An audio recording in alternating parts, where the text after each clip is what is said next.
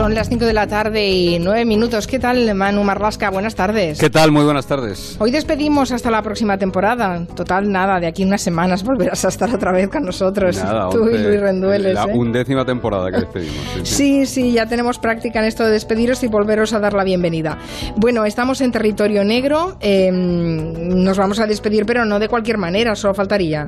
Lo vamos a hacer de una manera muy especial con una propuesta que mezcla canciones del verano que no son canciones del verano estrictamente, es que ya hemos pervertido un poco el término, ¿eh? No el Iran, no, no, no, no, es imposible. Con el gusto musical de Manu Marlasca y Luis Rendueles no vamos a poner canciones de, del verano estrictamente, sino canciones que sonaban en momentos en que hubo asesinatos, tragedias, eh, accidentes terribles, catástrofes que nos han marcado de una manera u otra. Dicen que la, la música ayuda a, a, fijar la memoria y yo creo que en este caso, en, en relacionar música con acontecimientos más o menos especiales, eh, sale solo eh, si tienes esa sensibilidad para hacerlo, ¿no?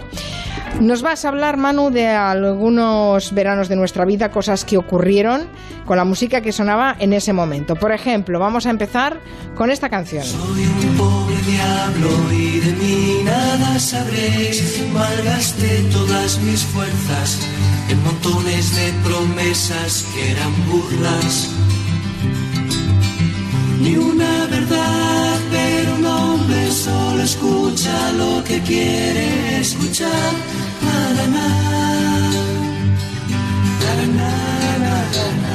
Es preciosa esta canción, está versionada por el grupo Laredo, pero es un clásico de Simon y Garfunkel, Sí, el boxeador. eh. Es, ¿Eran tres los de Laredo? Yo pensaba que eran, Eran dos tres, también. sí, tres señores. Un trío, tres ¿no? señores con una pinta que ahora mismo calificaremos como infame, pero sí, tres señores. Bueno, era de los años finales de los 70, sí, claro es una que nos iban dura, con... Sí, sí, estéticamente muy dura, ¿eh? Es. Ese y principios de los 80, terrible. Esto sonaba en 1978, en el verano del 78, el mismo verano que la selección argentina de Mario Kempes ganó aquel Mundial de la Vergüenza, el que sirvió a los golpistas argentinos para vender gloria deportiva al mundo mientras asesinaban y hacían desaparecer a miles de personas. Ese verano, el día 11 de julio concretamente, tuvo lugar una de las mayores tragedias de nuestra historia, el accidente del camping Los Alfaques, ubicado en Alcanar, en Tarragona, una localidad que el verano pasado volvió a ser tristemente célebre.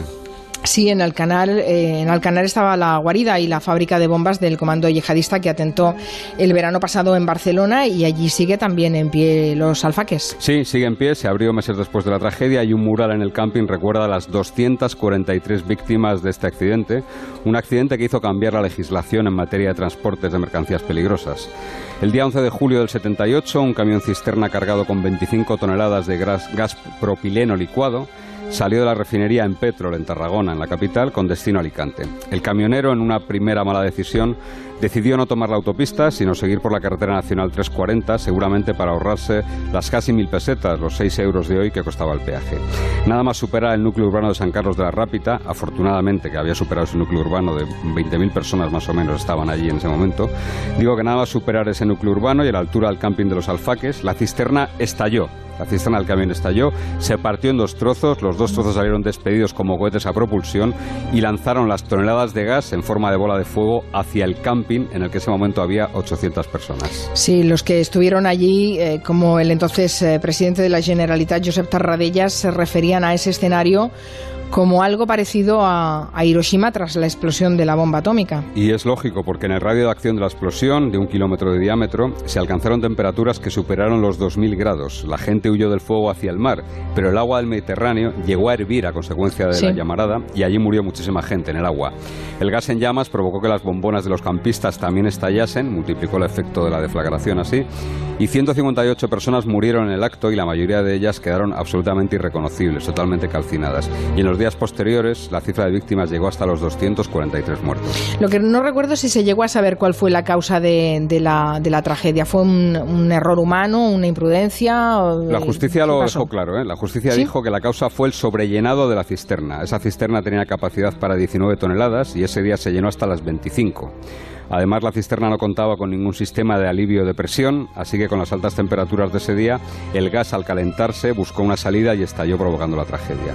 Los responsables de las empresas, la, empresa la Empetrol, de la que salió la cisterna, y Cisternas Reunidas, que era la propietaria del camión, fueron condenados a pagar más de 13 millones de euros de los de hoy. Y el camionero, como podéis imaginar, pues murió a consecuencia de la explosión. Yo eh, tengo muy fijada en la memoria, es curioso, ¿eh? como algunas cosas te, quedan, te quedan para siempre, el reportaje que hizo Interview del accidente del camping de los Alfaques. Con unas imágenes terribles. terribles. Terribles. terribles. Eh, eran varias páginas, abrió con portada de Interview, en esa época además Interview era, era una publicación de referencia y, no escatimaba detalles, quiero decir que era bastante...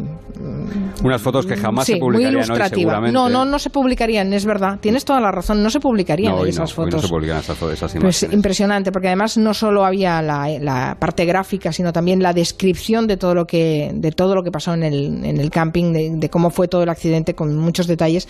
Y realmente a mí me, es una de las cosas que más me recuerdo que más me impactaran en ese momento, que era una niña y, mira, pillé la revista eh, por ahí. en cuenta que mucha gente, eh, sus cuerpos aparecieron exactamente con lo que estaban haciendo. Es decir, eh, la llamada, Como en Hiroshima, exactamente. es, la llamada les pudo sorprender sentados en una mesa comiendo lo que fuese, les pudo sorprender durmiendo, pudo sorprender jugando a los niños y tal y como les sorprendió, muchos de ellos se quedaron así. Sí, sí, una catástrofe con 243 víctimas eh, que se ha celebrado ahora el 40 aniversario y sigue pesando mucho en la memoria de la gente que, que lo recuerda, ¿no? Ya está prohibido que circulen cisternas, por ejemplo, eh, por núcleos urbanos. Está terminantemente prohibido. Se fue obligatorio ese sistema de alivio de presión en cualquier cisterna, de tal manera que ahora, gracias y desgraciadamente, gracias a esos muertos, la legislación cambió y ahora sería mucho más difícil un accidente así.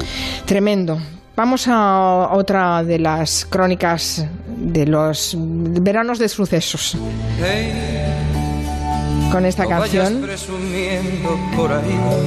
que nos lleva dos años después de la tragedia de los alfaques en el, en el 80, después del 78 en el 80. Bueno, esta es la canción quizá más famosa de nuestro cantante más famoso, ¿no? De, Yo creo que sí. Con la Iglesias. Ya sé que a ti te gusta presumir, decir a los amigos que sin ti y en este año, en 1980, eh, se cometió, yo creo que el que sigue siendo el crimen más famoso de la historia negra de nuestro país. El crimen de los marqueses de Urquijo, ¿no? Exactamente. Ese 1 de agosto de 1980, cuando toda España estaba o, estaba de vacaciones, estaba preparándose para las vacaciones, los marqueses también, por cierto, se iban al día siguiente, fueron hallados los cuerpos de Lourdes Urquijo y Manuel de la Sierra, los marqueses de Urquijo, en una lujosa, su lujosa casa de Somosaguas, en Madrid. Habían sido asesinados a tiros, sorprendidos mientras dormían, y aquella investigación llena de sombras se saldó con la detención, el juicio y la condena a Rafael Escobedo, el exyerno de los marqueses. Se había separado de Miriam de la Sierra solo seis meses después de casarse y él, el Rafael, Rafael Escobedo, eh, fue detenido, procesado y condenado como único autor, aunque para los anales de los textos legales, para los anales de la jurisprudencia, quedó aquella frase de la sentencia de la Audiencia Provincial de Madrid que decía que Rafael Escobedo actuó solo o en compañía de otros. Bueno, y eso desató la conspiranoia, ¿no? Eh, tuvo una segunda parte y hasta un suicidio más que discutible, el de Rafael Escobedo. Rafi murió en su celda, en su celda de la prisión del Dueso, en Cantabria, otro verano, ocho años después, el de 1988. En un principio se dio por seguro que se había quitado la vida ahorcándose, pero después se supo que albergaba en su cuerpo una cantidad de cianuro que hace pensar que estaba muerto antes de que alguien, alguien le colgase de la cuerda de la que apareció. Nunca, jamás se detuvo ni se imputó a nadie por esta muerte que sigue impune y para la que Marcos García Montes, el que era entonces ya el abogado de, de Rafa Escobedo y que hoy sigue siendo abogado, sigue pidiendo justicia. Todavía hoy anda Marcos intentando que, alguien arroje algo de luz sobre la muerte de Rafa. Porque nunca se puso nombre a esos otros de los que hablaba la sentencia. Sí, algún nombre se puso. Unas declaraciones de Mauricio López Roberts, amigo íntimo de Escobedo, sirvieron para reabrir el caso y añadir un nombre al de Rafael Escobedo. El propio Mauricio, que murió hace poco además, fue acusado de encubridor tras reconocer que le había dado 25.000 pesetas, unos 150 euros, a Javier Anastasio, otro amigo de Rafi, el día que la policía detuvo a Escobedo.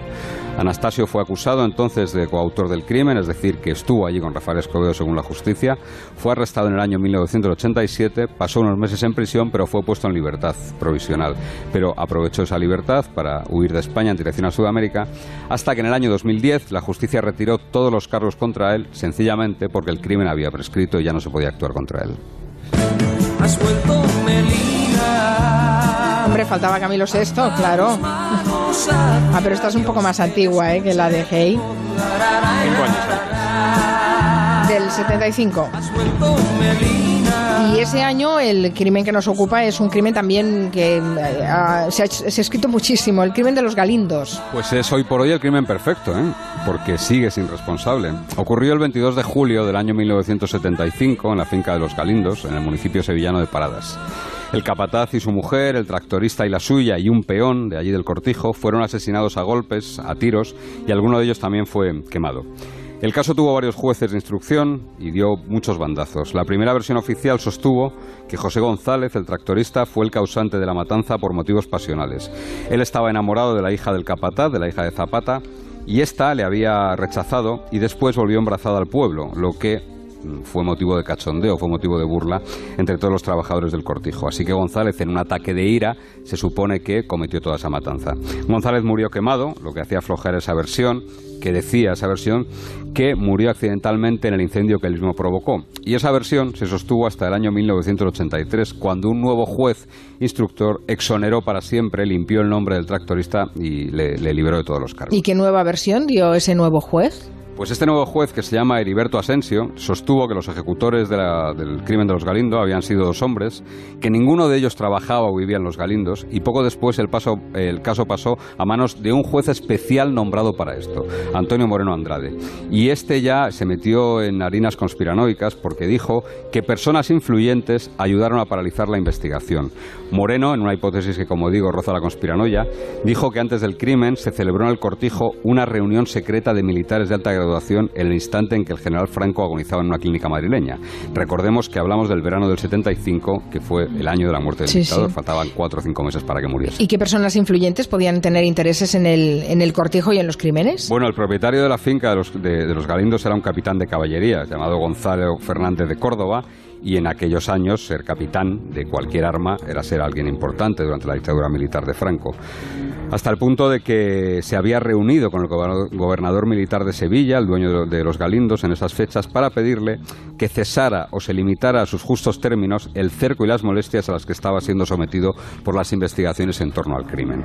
Finalmente, en el año 1988, el caso fue cerrado para siempre, fue cerrado definitivamente y para colmo, para colmo, todo el sumario del caso se extravió en los juzgados de Sevilla después de unas inundaciones. Y, y nos lo vamos a creer, ¿no? No hay conspiración ahí, ¿no? Bueno, no lo sé. Fue accidental. Aquí somos muy aficionados a las conspiraciones, Sí, sí. pero la verdad es que este caso está lleno de esos indicios que sirven para arrancar cualquier conspiración.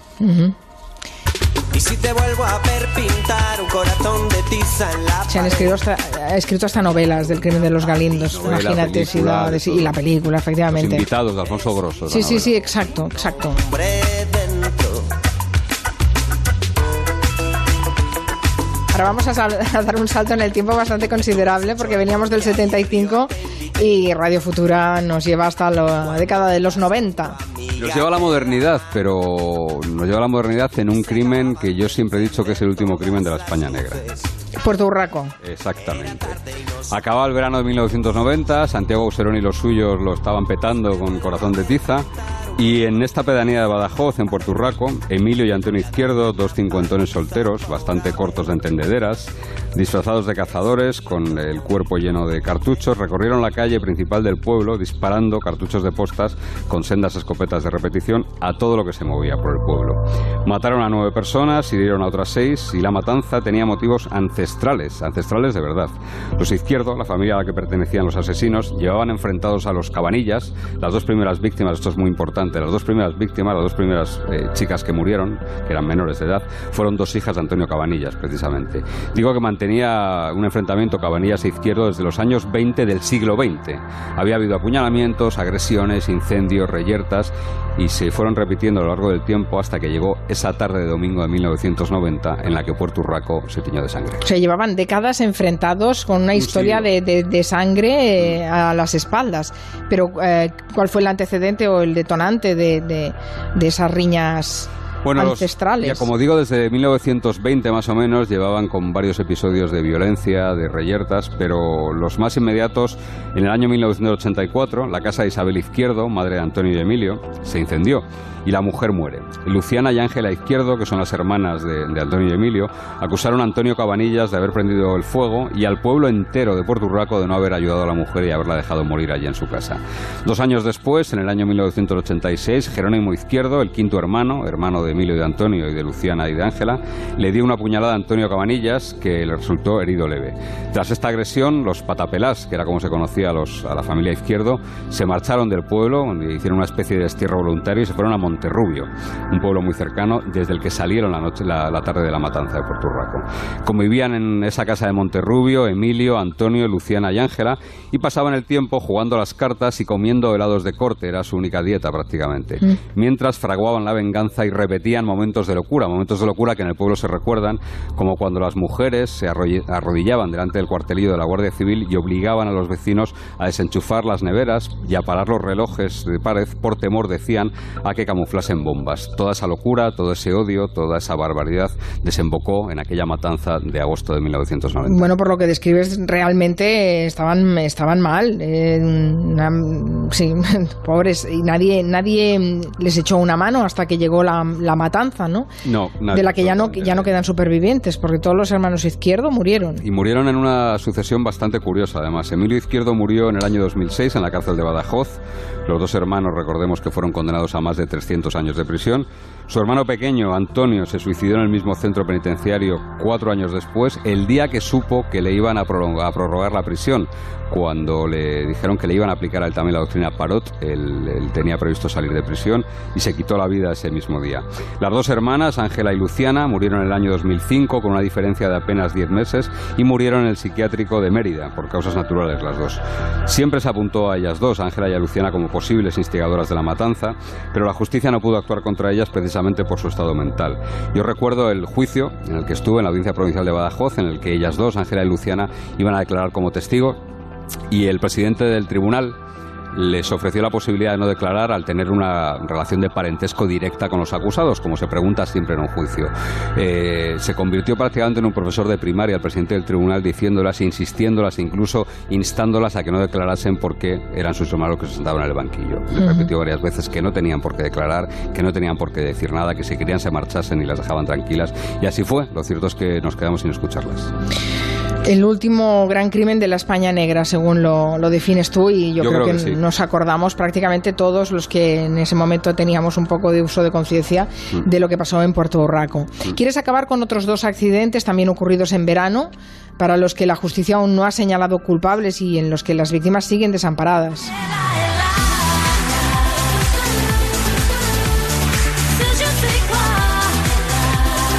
Este también lo tenemos muy presente porque es el, eh, accidente aéreo de Spanair. Hace 10 años, se va a cumplir de 10 años ahora. El, 20 de agosto. Eso es, el 20 de agosto del año 2008 sonaba en todos los locales de España esta canción de Kate Ryan en francés. Y el vuelo JK 5022 de la compañía Spanair, que cubría el trayecto Madrid-Las Palmas, se estrelló nada más despegar de Barajas. Murieron 154 personas y la justicia apuntó como únicos responsables de la tragedia a los pilotos de la nave, como tantas otras veces que hay un accidente, por cierto, un accidente aéreo. Parece que es un pacto no escrito por el que siempre la culpa la tienen los pilotos. La Audiencia Provincial de Madrid en el año 2012 archivó la causa penal al atribuir la responsabilidad del siniestro a la actuación errónea de los pilotos y eximió de cualquier responsabilidad a cualquier técnico. El informe final de la Comisión de Investigación de Accidentes e Incidentes de Aviación Civil, así se llama este organismo, centró en la distracción de los pilotos la principal principal causa del accidente de un vuelo que, recordemos, despegó con retraso por problemas técnicos en el avión. De hecho, la compañía Spanair llegó a solicitar a las autoridades del aeropuerto de Barajas cambiar el aparato, permiso para cambiar el aparato porque no tenían todas consigo. Luego, sin embargo, Spanair rectificó en, aras de, que no hubiese mayores demoras ni mayores retrasos y finalmente salió ese avión que se estrelló nada más despegar. La última petición de las víctimas, que pronto tendrán, por cierto, una comisión de investigación en el Congreso sobre el accidente, es que se desclasifiquen algunos de los documentos que la comisión de investigación, la de accidentes, digo, manejó y a los que ellos no han tenido nunca acceso. Y parece, desde luego, una petición lógica para unas víctimas que aún hoy siguen sin tener la justicia debida. Sí, ¿cuánto cuesta eh? averiguar las responsabilidades y, depurar las responsabilidades en estos accidentes que además tienen muchísimas víctimas? Sobre todo cuando tienes una tripulación que está muerta, ¿no? Es muy fácil. Claro, claro.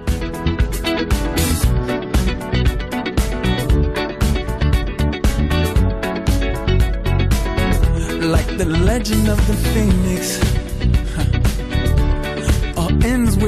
Tampoco podíamos olvidarnos del de, eh, accidente tal día como, como hoy. Como mañana. hoy, mañana, ¿no? Eh, mañana cumpleaños. Eh, mañana cumple los cinco años del accidente de Angrois. Y creo que también ahora mismo está en marcha una comisión de investigación en el Congreso para que la, porque la justicia lo ha, lo ha dirimido con el, con el maquinista. Como siempre. Que el maquinista estuvo este además en la comisión. El maquinista está vivo, en este caso, a diferencia y tiene más posibilidades de defenderse que los pilotos de España. Fue, fue, fue, impresionante la declaración que hizo en la comisión. ¿eh? Es sí, sí. Muy duro, muy duro. Ese accidente, recordemos, cerca de Santiago de Compostela, murieron 80 personas y la primera tentación del juez instructor eh, fue hacer recaer toda la responsabilidad en el maquinista de Albia, eh, al que tomó declaración como único investigado en el mes de octubre del año 2015, y achacar como único motivo del siniestro la altísima velocidad a la que circulaba en el momento en que tomó la curva, que es cierto que circulaba a una velocidad, desde luego, muy por encima de, lo que debía. ¿no? Así cerró la investigación, pero, pero la audiencia provincial, gracias al empeño de las víctimas, le ordenó reabrirla para dilucidar si había más responsabilidades, para ver si había un análisis de riesgo deficientes. Y ahora mismo, ahora sí, hay siete personas investigadas eh, por imprudencia profesional grave. Hay dos altos cargos de Adif, uno de Renfe, tres técnicos del INECO y el maquinista también. Es decir, que parece que en este caso la responsabilidad no se va a poder situar solo, se va a centrar solo en el maquinista. Sí, pero ha tenido que venir el, primo de Zumosol europeo ¿eh? para poner un poco en vereda al tema. Es algo que, curiosamente aquí suele pasar. Si echamos memoria, si tiramos de la memoria, todas las grandes tragedias desde que yo tengo uso de razón, desde aquella de Monteoiz, un accidente que hubo en Bilbao un accidente aéreo, eh, siempre, siempre ha habido la única culpabilidad, la del piloto. En aquel caso se dijo que había hecho una mala lectura del altímetro, eh, porque el altímetro... Tiene una aproximación muy difícil ese aeropuerto de Bilbao. Sí, pero eh, bueno, era una época, bueno, fue, un día con mucha niebla. Para eso está el altímetro, que el altímetro te dice a, qué altura estás del, del, obstáculo, ¿no? Y en aquel caso recuerdo que se echó la culpa al piloto porque había hecho una mala lectura de ese altímetro, sin cuestionarse que a lo mejor la, la mecánica del altímetro, la interacción que tenía el altímetro, eh, no era, no era la, la, más la correcta, exacto, que el dato no fuera correcto. Y a partir de ese momento además se cambió, se cambió eh, esa interpretación de los altímetros. Mm. Además viajaba en, ese, en uno de esos vuelos eh, un, ex ministro de Franco, sí. que lo que dio pie también, por cierto, a teorías conspiranoicas de las que a las que tanto amamos aquí en España. Sí, sí, bueno, aquí en todo el mundo, ¿eh? porque a ver, a conspiranoicos no hay no hay nadie que encabece la lista. Bueno, aquí como el 11M no hemos tenido La carrera por la conspiranoia la tenemos medalla de oro, plata y bronce con el 11M. Sí, pero si lo ponemos en, un, en el mercado global, yo creo que lo de la muerte de Kennedy, el asesinato de Kennedy es lo que encabeza las teorías de la conspiración en el mundo mundial. Pero sí, sí, lo de el 11M que vosotros conocéis bien, que no en vano escribisteis un libro con mucho detalle sobre la instrucción de ese proceso. En fin, bueno, te voy a despedir una temporada más. Bueno, me despides una temporada más. A Luis ya lo despedimos hace unos días. Muy bien, nos habéis renovado entonces, ¿no? Eh, hombre, no, hace falta que te lo diga yo, ya te lo dijo la jefa como correspondía, ¿no? Vale, vale, pero está eh, bien asegurarse. Gracias por habernos puesto estas canciones que nos han llevado a determinados momentos de nuestra historia, como une esto de compartir sucesos, es tremendo. Em, va, te voy a regalar una canción para que no te vayas con mal sabor de boca. Ya que Venga. nos has dejado el cuerpo malamente, pues mira, Siempre me malamente. decís esto, yo, yo, esto me pasa aquí y fuera de aquí también, lo de dejar mal cuerpo, ¿qué vamos a hacer? Bueno, pues mira, Malamente de Rosalía, que va a ser una canción que de aquí a unos años, cuando a lo mejor eh, repases lo que pasó en el 2018, te viene de gusto poner esta canción de fondo. Un beso. Venga, hasta, Hasta luego, luego. un saludo. Ese gritarito roto, yo sentí como crujía. Antes de caerse al suelo, sabía que se rompía. Uh, está parpadeando la luz del descansillo. Una voz de la escalera, alguien cruzando el pasillo.